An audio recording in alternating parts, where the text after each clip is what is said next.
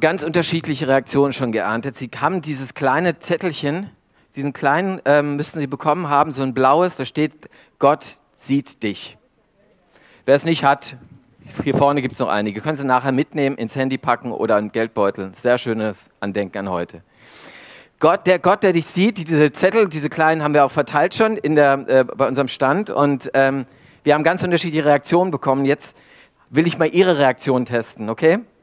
Also wenn Sie hören diesen Satz, Gott sieht mich oder Gott sieht dich, ist das eine positive Nachricht oder eine negative? Und wenn, äh, vielleicht kann man es kurz begründen, ich würde mal einfach mal zu Ihnen kommen und dem einen oder anderen mal äh, das Mikro unter die Nase halten. Könnte mir jemand mal ein kurzes Feedback geben? Ist es positiv oder negativ?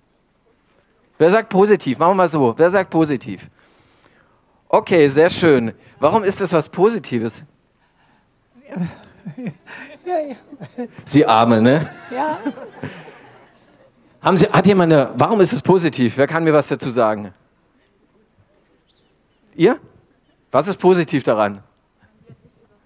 Kurz. Man wird nicht übersehen. Man wird nicht übersehen. Gibt es noch mehr?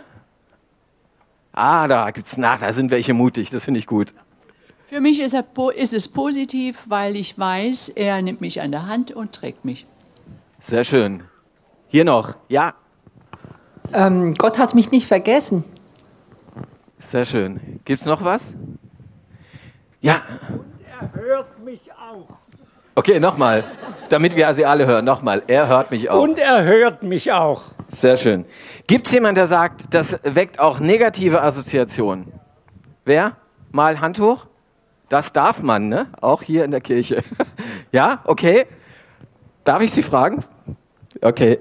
Bei den, Dingen, bei den Dingen, die nicht so positiv für mich sind, da möchte ich manchmal, dass er die beide Augen zudrückt und mich nicht sieht.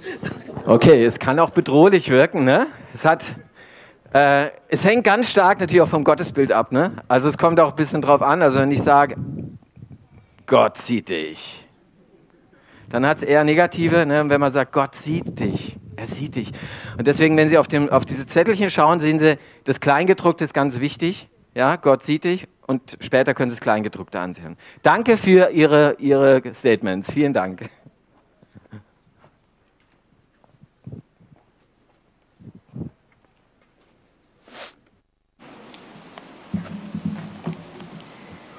Ja, das war jetzt der Test. Welches Gefühl kommt mir, wenn ich höre, Gott sieht dich?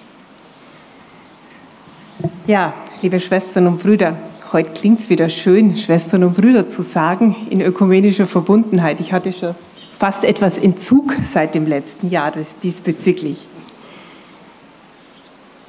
Ja, das kann jetzt sein, dass dieses Gott sieht dich unbehaglich ist oder Geborgenheit empfinden lässt. Das hängt sehr stark von der Vorstellung ab, die wir von Gott haben, beziehungsweise die Vorstellung von Gott, die wir als Kinder mitbekommen haben oder die wir vielleicht auch im Laufe des Lebens ein bisschen korrigiert haben. Gott als Aufpasser oder als Beschützer. Aber eines ist klar, angesehen werden, Ansehen haben, das möchte jeder und jede von uns. Das ist etwas, was wir brauchen, damit wir uns als Menschen entfalten können, dass wir spüren, ja, wir sind da, wir sind geliebt, wir haben Boden unter den Füßen. In unserer Geschichte, da begegnen uns zwei alte Menschen, Abraham und Sarai. Sie warten auf die Erfüllung eines großen Versprechens. Gott hatte nämlich ein Auge auf den Abraham geworfen, weil er gerecht war, weil an ihm etwas Besonderes war, das Gott offensichtlich angesprochen hat. Er hat ihm ein Land versprochen, viele Nachkommen und Segen. Segen für ihn selber, aber auch, dass er Segen in die ganze Welt trägt. Und auf dieses Wort hin hat das alte Ehepaar, damals Anfang Mitte 70, seine Heimat verlassen und sich auf eine lange abenteuerliche Reise gemacht. Jeder, der schon einmal umgezogen ist, weiß, was es heißt, woanders hinzugehen. Und je älter man wird, umso schwieriger wird das auch. Aber von dieser Erfüllung des Versprechens ist noch nicht viel zu sehen. Sarah ist unfruchtbar und obendrein alt. Kein Wunder, dass sie versucht, diesem Segen etwas nachzuhelfen. Heute würden wir sagen, sie versucht es mit einer Art Leihmutterschaft. Damals war das üblich. Für Hagar, ihre ägyptische Sklavin, war das vielleicht sogar eine Chance, ein Aufstieg, wenn sie nun die Nebenfrau des Abrams wurde. Sie wurde schwanger und sie hatte jetzt ihrer Herrin etwas Entscheidendes voraus. Sie konnte Zukunft in sich tragen, sie konnte Leben weitergeben. Etwas, was für Frauen damals etwas enorm Wichtiges war. Klammer auf, wahrscheinlich auch heute noch. Ja, und das gab ihr Selbstbewusstsein so viel, dass sie schließlich auch den Respekt vor ihrer Herrin verlor und auf sie herabschaut. Aber Sarah lässt sich das nicht gefallen. Sie schaltet ihren Mann ein und er gibt ihr freie Hand. Und Sarais Rache ist so schlimm, dass Hagar es nicht mehr aushält und davonläuft. Soweit ein altorientalisches Familiendrama, weit weg, aber ich glaube, so in den Grundzügen doch auch nachvollziehbar. Nach der Erfüllung einer großen Verheißung sieht das jedenfalls im Moment nicht aus. Es ist eher das Ergebnis, wenn wir versuchen, selber unser Schicksal zu zwingen, etwas zu tricksen, um unsere Ziele schneller zu erreichen. Aber es kann nicht gut gehen, wenn wir uns dabei eines anderen Menschen bedienen, um die eigenen Wünsche zu erfüllen, so wie Sarai es mit Hagar macht.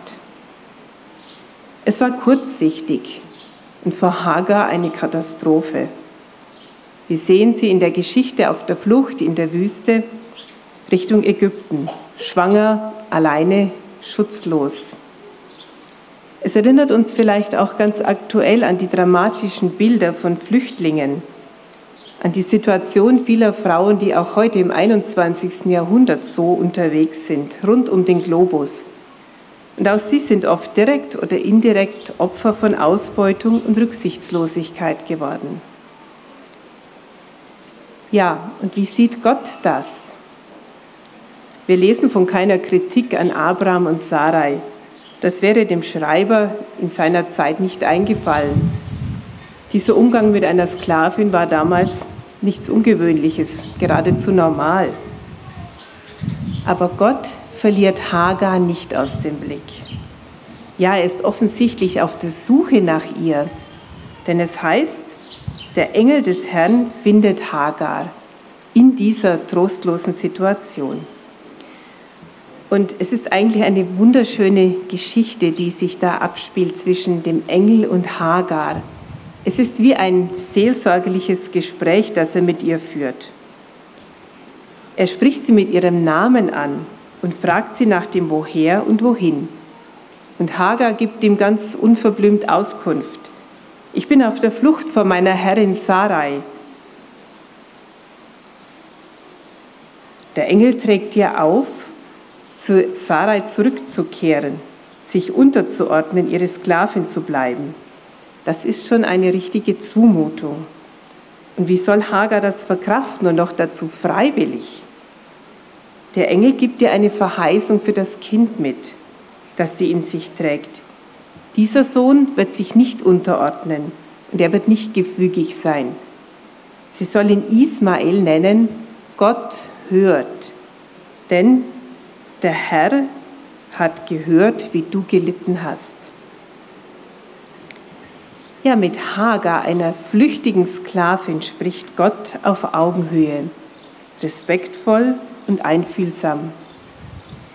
Nichts wird beschönigt, nichts verharmlost, nichts wird ihr erspart.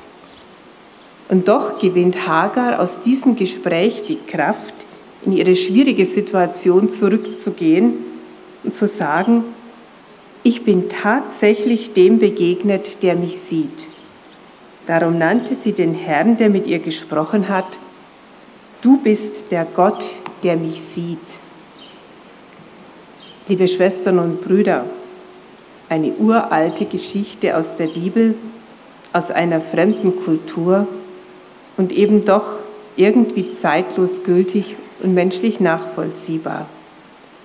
Wir hier sind nicht auf der Flucht wie Hagar, aber vielleicht möchten wir doch manchmal davonlaufen vor dem, was uns drückt, was uns nervt oder vor den Konflikten, die uns das Leben schwer macht.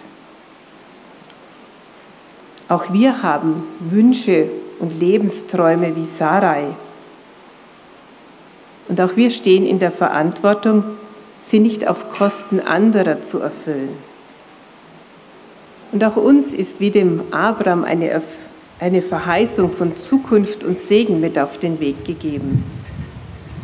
Und auch an uns liegt es, diese Verheißung mit Vertrauen und einem langen Atem wachsen zu lassen.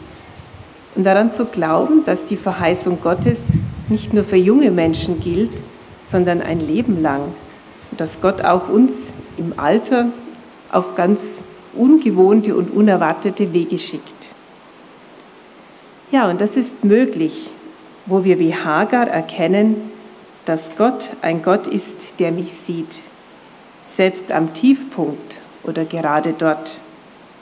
An diesem Punkt hören wir auf, Gott mit Hoheitstiteln und vielen Worten anzusprechen, sondern ganz einfach und direkt zu sagen, du bist ein Gott, der mich sieht. Und so singen wir noch einmal dieses Lied, du bist ein Gott, der mich sieht.